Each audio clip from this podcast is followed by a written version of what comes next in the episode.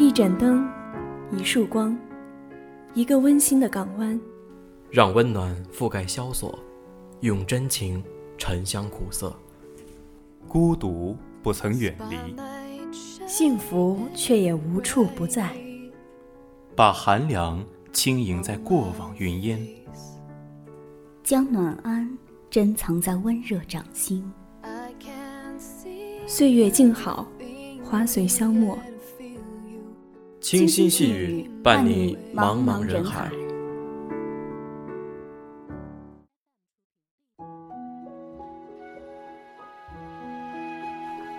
人跟树一样，越是向往高处的阳光，越是扎根于更深的地底。人总是生于地面，却命向天空。人生，生未改变。大家好，欢迎收听本期的清新细语，我是主播黄振川，我是主播贾玲。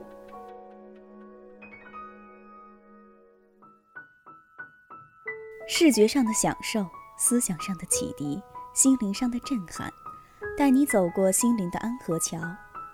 旧约以赛亚书中说道：“西安必因公平得蒙救赎，其中归正的人必因归正得到救赎，但悖逆的和犯罪的必一同败亡，离弃耶和华的必致消亡。”据说这里就是“救赎”一词的起源。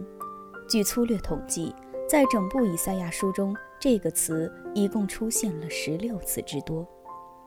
很明显，它象征着基督思想的实践，具有非常重要的意义，以至于到了宗教时代，救赎因其明确的指向性而一度成为了左右西方精神世界的关键词。既然如此，那我们可以得出如下的结论：即救赎产生于特定的人群。基督徒和特定的年代、宗教年代，而随着二十世纪以来西方社会中信仰的缺失，人本主义代替了神本主义，这个词似乎也将不复流行。然而，在二十世纪九十年代，著名导演弗兰克·德拉邦特从史蒂芬金的《春天的四个故事》中，看似无意地提取出这个银行家的故事。随后，一部伟大的电影诞生了。这部电影的名字叫《肖申克的救赎》，一个信仰缺失的年代里关于救赎的故事。《肖申克的救赎》让我惊讶，让我赞叹，让我反思。这是一部还原监狱生活的电影。监狱中没有童话。这是一部讲述。主人公含冤入狱、自我解放的电影，美和希望不曾离开。这是一部剖析囚犯心理的电影，体制化以及归属感，一幕幕残酷的场景，一个个温馨感人的画面，《肖申克监狱》里面年复一年的人性的救赎。被称为“菜鸟”的新囚犯入住肖申克监狱。狱警的无情，老鸟的嘲讽，自尊的竟然消失。他们发现，原来这是玩真的，自己真的坐牢了。于是，入狱的第一夜便有人流下了忏悔的眼泪。故事的叙述者望着眼前发生的一切，他想起了当年作为菜鸟的自己，可惜一切都已变得模糊不清，因为，因为二十年过去了。我不属于这里，放我出去！我要回家。看着那个啜泣着、苦苦哀求的新囚犯，内心涌上一股同情感，因为他的恐惧，因为他的眼泪，忘却了他的犯罪。进到监狱里，才发现原来这是玩真的。然而，漫长的煎熬才刚刚开始。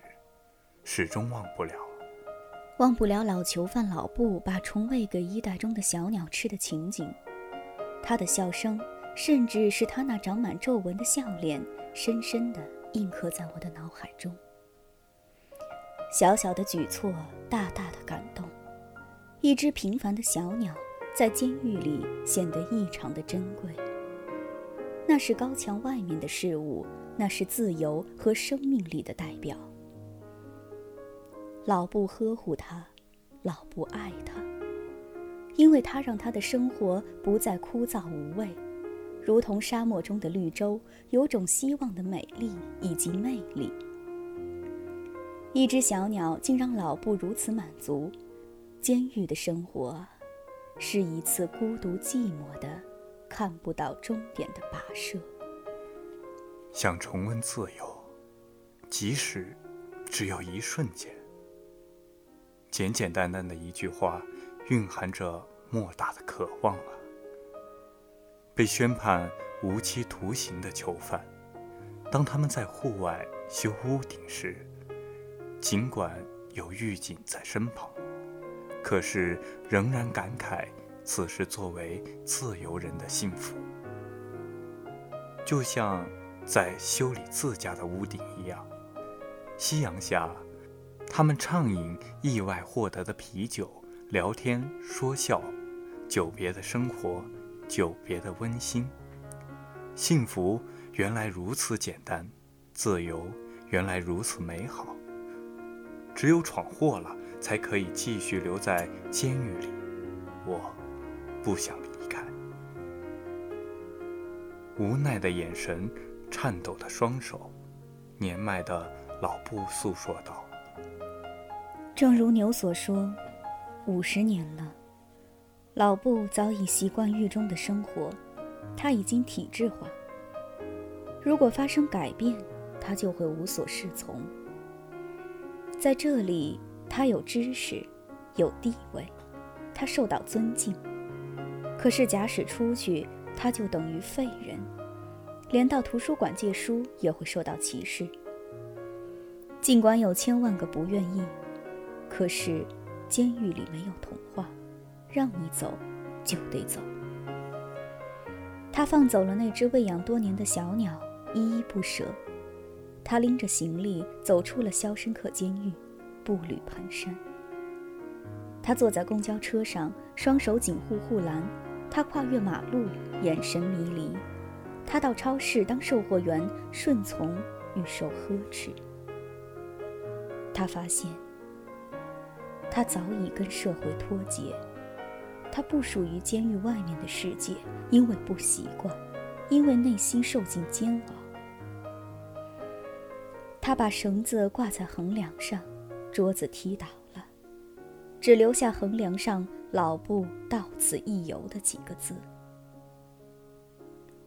人最大的缺点就是舍不得，因为不舍会做出很多意料之外的事。一直梦想的自由来临的时候，才发现早已不需要。为什么？因为早已习惯了不自由。记得刘墉写过这样一句话：有一天迷了路，才发现一生所寻找的，不过是一个家。五十年了，监狱已经成了老布的家。待他年迈的时候，让他离开监狱，就等于让老人离开了自己的家，成为流浪者。这是多么凄凉的事！而狄呢，身在监狱，依旧泰然自若，看庭前花开花落，宠辱不惊；望天上云卷云舒，去留无意。为何他的内心能如此平静？真正的含冤入狱，怎能做到既来之，则安之？花六年的时间，每天写信给州政府，请求拨款购买新书，他是怎么做到的？花一年多的时间，让一位不识字的人获得毕业证，他是怎么做到的？花二十年的时间，私底下挖通通往外界的隧道，他是怎么做到的？为锦玉长洗钱，而他却是最终获得这笔钱的人，他是怎么做到的？在臭水沟里匍匐前行一百多码，他又是如何做到的？这就是他的大智大勇。有智慧的人到哪里都会获得成功。心存希望，深思熟虑，不放弃，不舍弃，他做到了。虽然身在监狱，他始终相信，美与希望是高墙所不能隔绝的，因为他们藏在自己的心中，有希望就好。三次申请假释，前两次被无情的驳回。当他对一切都无所谓的时候，第三次却审核通过。他像老布一样，不想离开监狱，却必须离开。他来到老布曾经住过的地方，他看到了横梁上的那几个字，他也一样的恐惧，一样的无奈。可是他比老布幸运，因为他有敌这个患难之交。未兑现的承诺，他来到了橡树下。生锈的铁盒，一封简短的信。还记得那个地方吗？我摆好棋局等你。他看到生活的希望，蓝色的海岸线，破旧的帆船旁，他和迪紧紧拥抱在一起，美丽的结局。美好的遐想，绝望，希望，绝望，希望，漫长的等待，漫长的救赎，美与希望同在。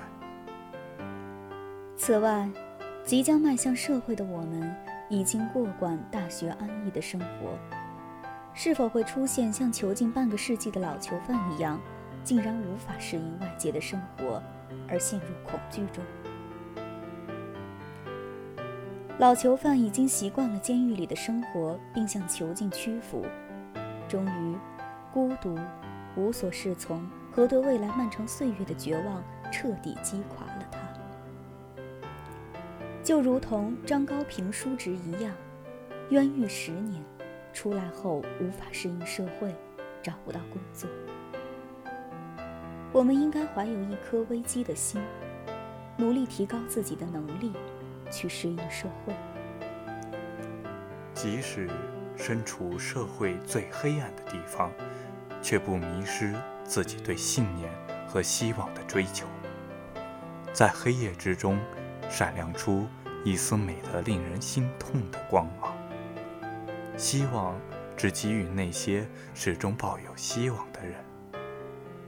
不管我们受到什么样的苦难、沉沦和逼迫后，我们仍要生存。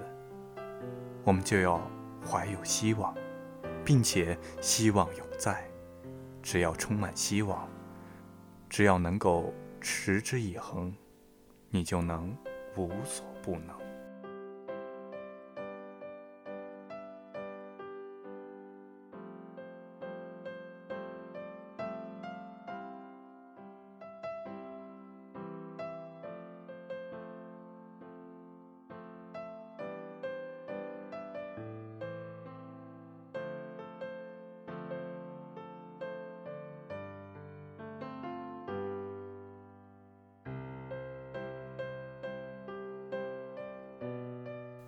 安迪的成功归属于希望。当黑暗孤独中只剩思想，我们也必须心存希望，因为上帝只救自救的人。希望是梦里会开的花，带着梦，带着希望，才能拥抱明天。感谢收听本期的清新细语，主播黄振川、贾玲。代表导播李思佳，感谢您的收听。